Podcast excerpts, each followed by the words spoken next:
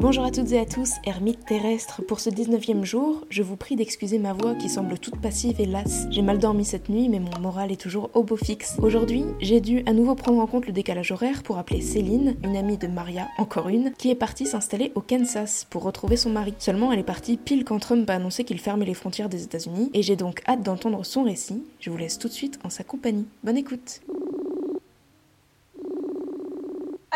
Ouais, ça va? Oui, ça va. Où est-ce que tu te confines et avec qui? Alors, en ce moment, je suis à Kansas City, dans le Missouri, et je suis avec mon mari, voilà, dans son appartement. Si je dois expliquer un peu les choses, Bah ouais. euh, au, début du, enfin, au début, je me suis confinée à- en France, donc euh, je suis française, je viens de, de France, et je prévoyais de partir euh, vivre donc avec mon mari. Enfin, en fait, on s'est marié. On s'est marié au mois de janvier pour que je puisse avoir un visa et pouvoir le rejoindre. Voilà. Donc ça me fait encore bizarre de l'appeler mon mari. Oui, ça fait tout drôle aussi de, de t'entendre dire ça.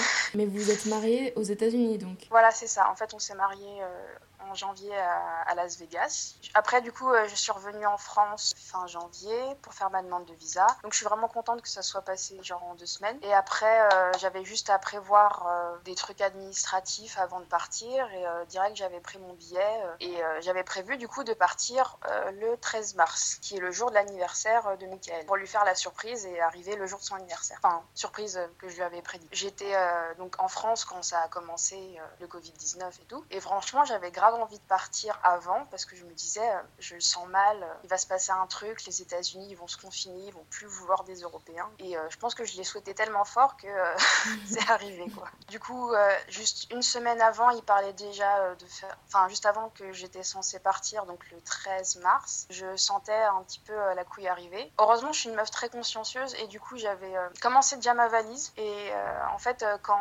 Trump a annoncé, qu'il- enfin, il, a, il avait annoncé euh, qu'il avait un, comment on dit en français, un talk, enfin, Ah ça y est, Une annonce à faire les mots en français.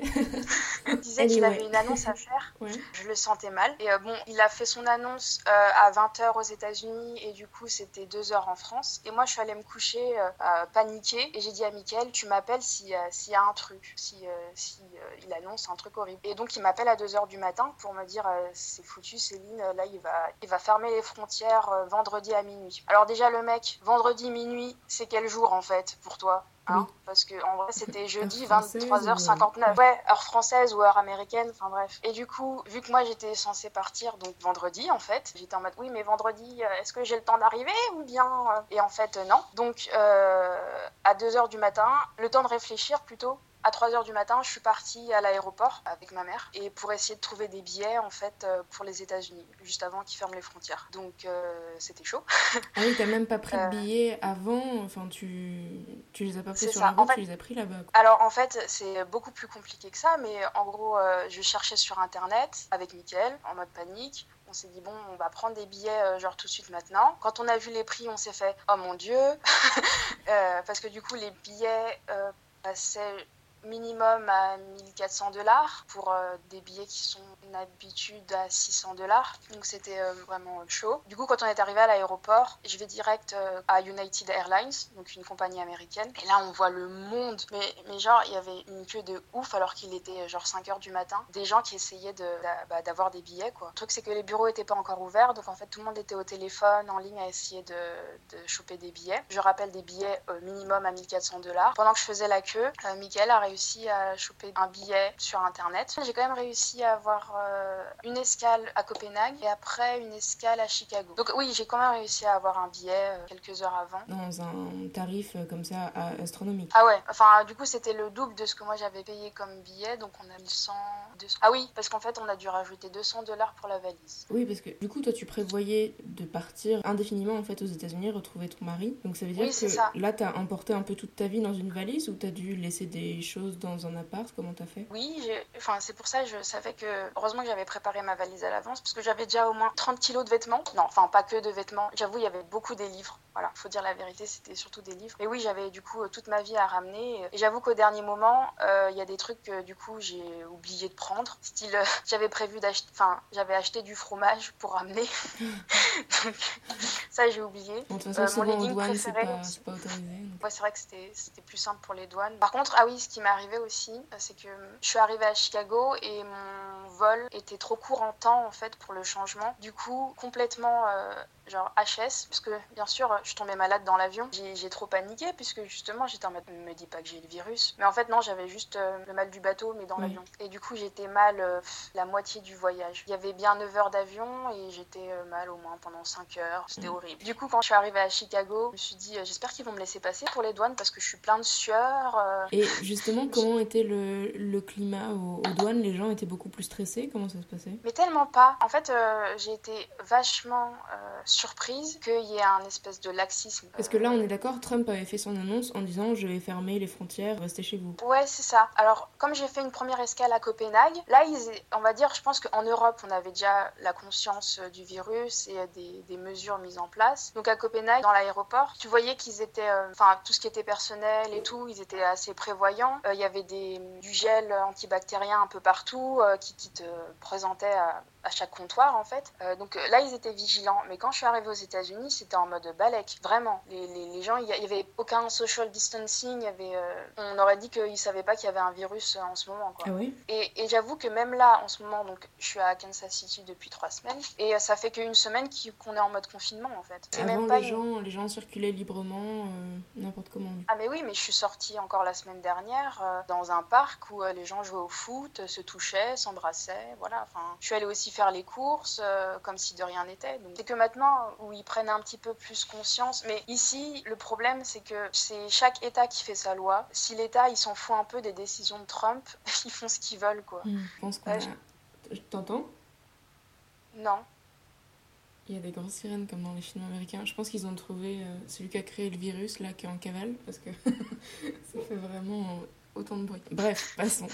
Nous, là, en France, on est vraiment super mal équipés, en masque, en tout ce que tu veux. Euh, comment ça se passe euh, dans le Missouri On va dire panique euh, légèrement. En fait, ils ont, de ce que j'entends aux, aux news, ils n'ont pas assez de matériel. En fait, ils n'ont pas assez de budget. C'est plus ça. En général, dans les news, là, ils vont plus te parler que Trump a débloqué des fonds dans l'équipement et dans les soins euh, médicaux. Ils parlent pas vraiment des cas euh, en soi. En fait, si j'écoute juste les news et dans les news, ils te sortent des chiffres, ils te sortent, euh, te sortent pas, on va dire, des témoignages. Juste hier, j'ai entendu qu'il y avait 21 morts dans l'État. Enfin, c'est pas, euh, on va dire, c'est pas, euh, pas excessif. Mais c'est pareil, j'ai appris que hier, que, parce que nous, je t'ai dit, on est en, confi- en confinement à Kansas City. Enfin, en fait, leurs ordres, c'est de ne pas sortir si c'est pas un besoin urgent. Mais en gros, on a quand même le droit de sortir son chien, de faire du jogging et d'aller faire les courses. Est-ce que tu dois avoir une attestation sur toi quand tu sors Non, pas du tout. Bah, en fait, je, comme je, je suis aussi les infos a en France, et je me dis que ça, ça nous pend au nez, parce que justement, je te dis, euh, les gens, c'est pas qu'ils respectent pas, mais euh, moi, par exemple, là,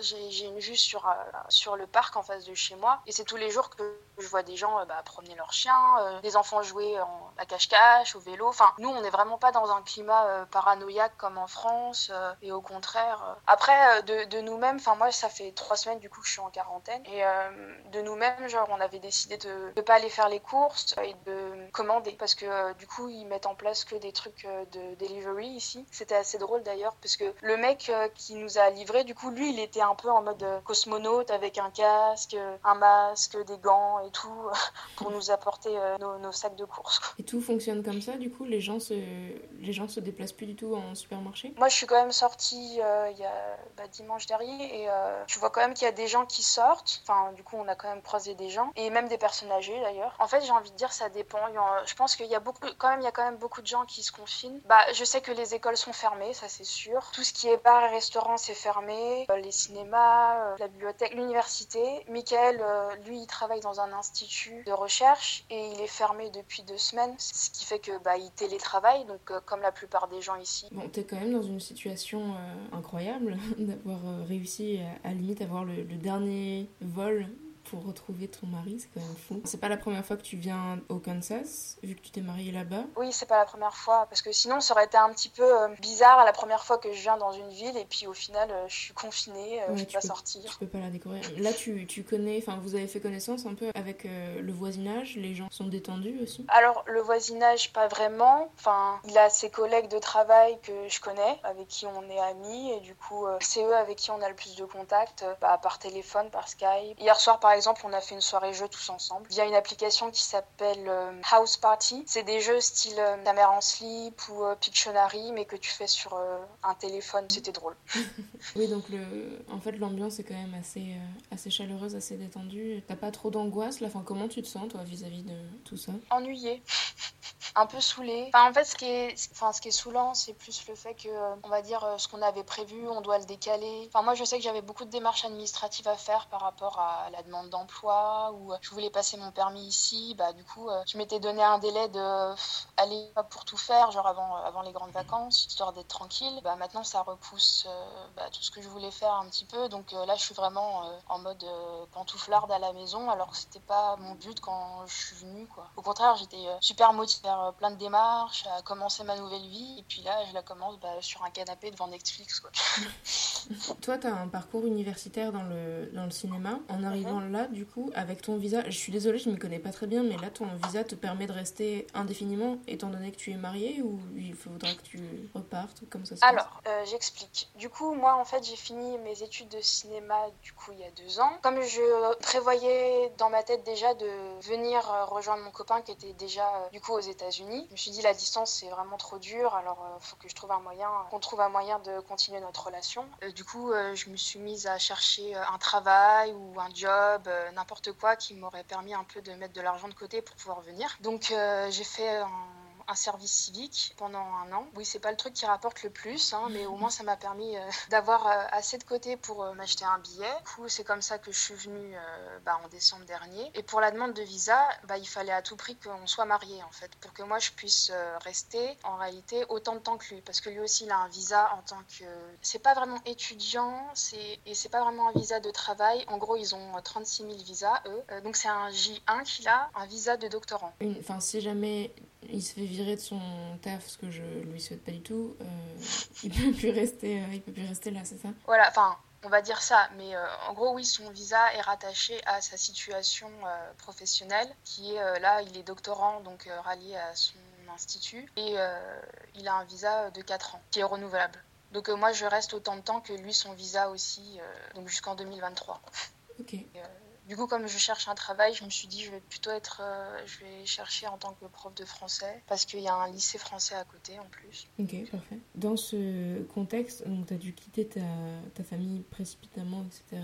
Qu'est-ce que tu as éprouvé à ce moment-là et est-ce que tu arrives à les joindre assez facilement? Ah oui, je leur parle presque tous les jours, on va dire. C'est vrai que c'était dur euh, vraiment sur le coup parce que j'avais pas prévu de partir, euh, enfin j'avais prévu de partir 24 heures plus tard. Donc j'avais prévu que ma dernière journée, ça soit justement qu'on euh, se dise au revoir. Euh, j'avais surtout prévu en fait de voir ma meilleure amie et de passer la journée avec elle, euh, genre d'aller au bois une dernière fois parce qu'on a un grand bois à côté de chez moi et puis je m'étais dit bon bah c'est un truc que je vais plus faire pendant deux semaines parce que je savais que j'allais être en quarantaine en arrivant. Du coup franchement ça m'a fait mal au cœur de, de partir. Enfin vraiment j'avais l'impression d'être partie comme une voleuse en plein milieu de la nuit sans dire au revoir. En vrai j'ai pas dit au revoir ni à mon père ni à ma meilleure amie parce que mon père il dormait. J'ai juste dit au revoir euh, précipitamment à ma soeur. Genre, je l'ai réveillée, je lui ai fait euh, Christelle, euh, en fait, je m'en vais, salut.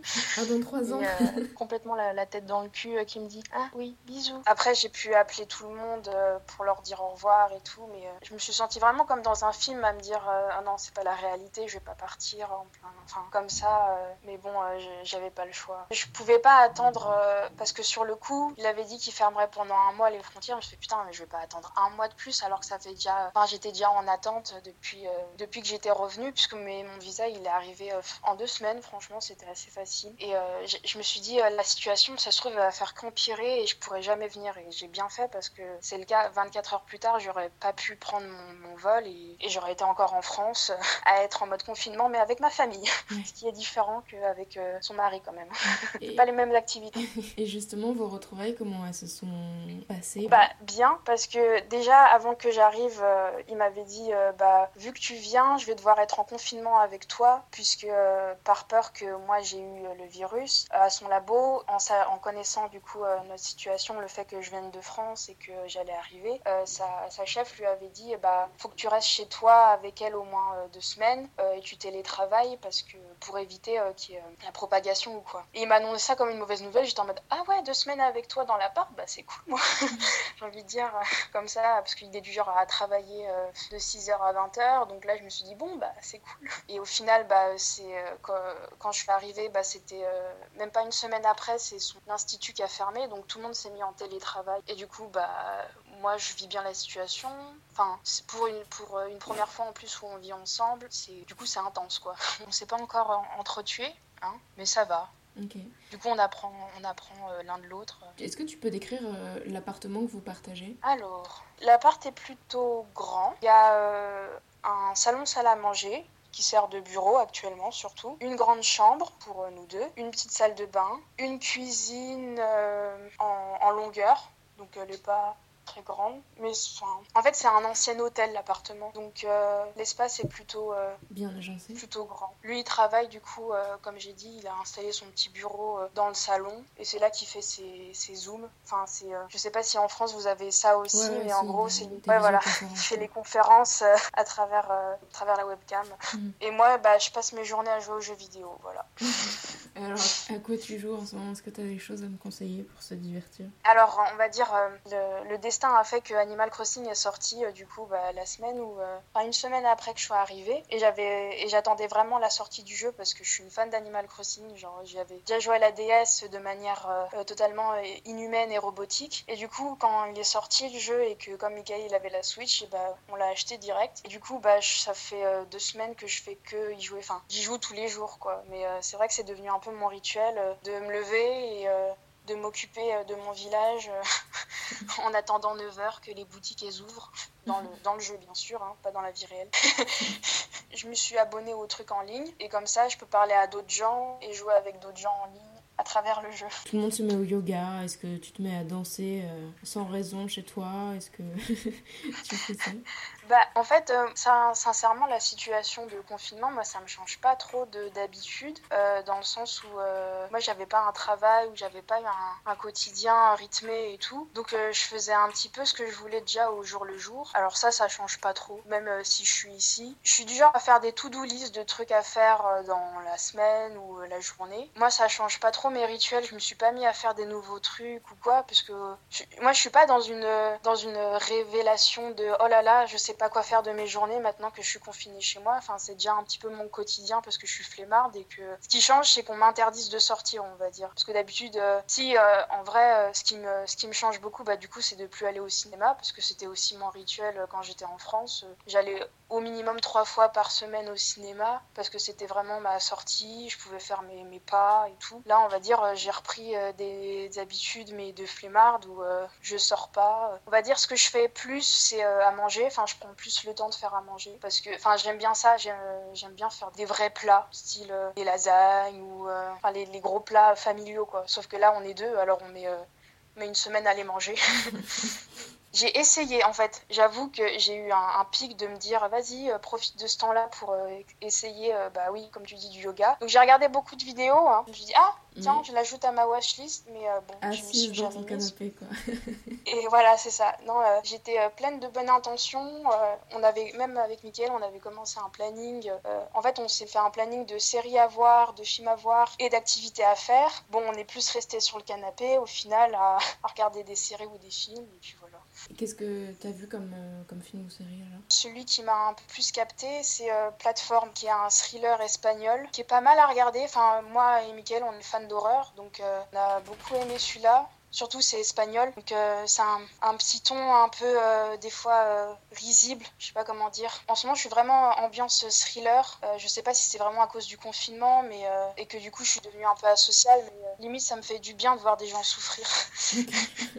pour euh, résumer, c'est des gens qui sont dans une prison qui est une tour. Donc euh, chaque cellule euh, est à un étage et il y a à peu près 300 étages où il y a un chariot, enfin il y a un, plateau repas qui descend du, du coup du zéro jusqu'au 300e étage. Sauf que si tu es dans une cellule dans les premiers étages, bah du coup tu as toute la nourriture que tu veux. Alors que si as, plus, plus tu descends dans les étages, moins il y a de nourriture puisque tous les gens ont mangé au-dessus et ils finissent par s'entretuer en fait. Donc ça devient du cannibalisme. C'est plus un film qui te fait réfléchir justement sur euh, la solidarité, on va dire, euh, sur en tant qu'humain.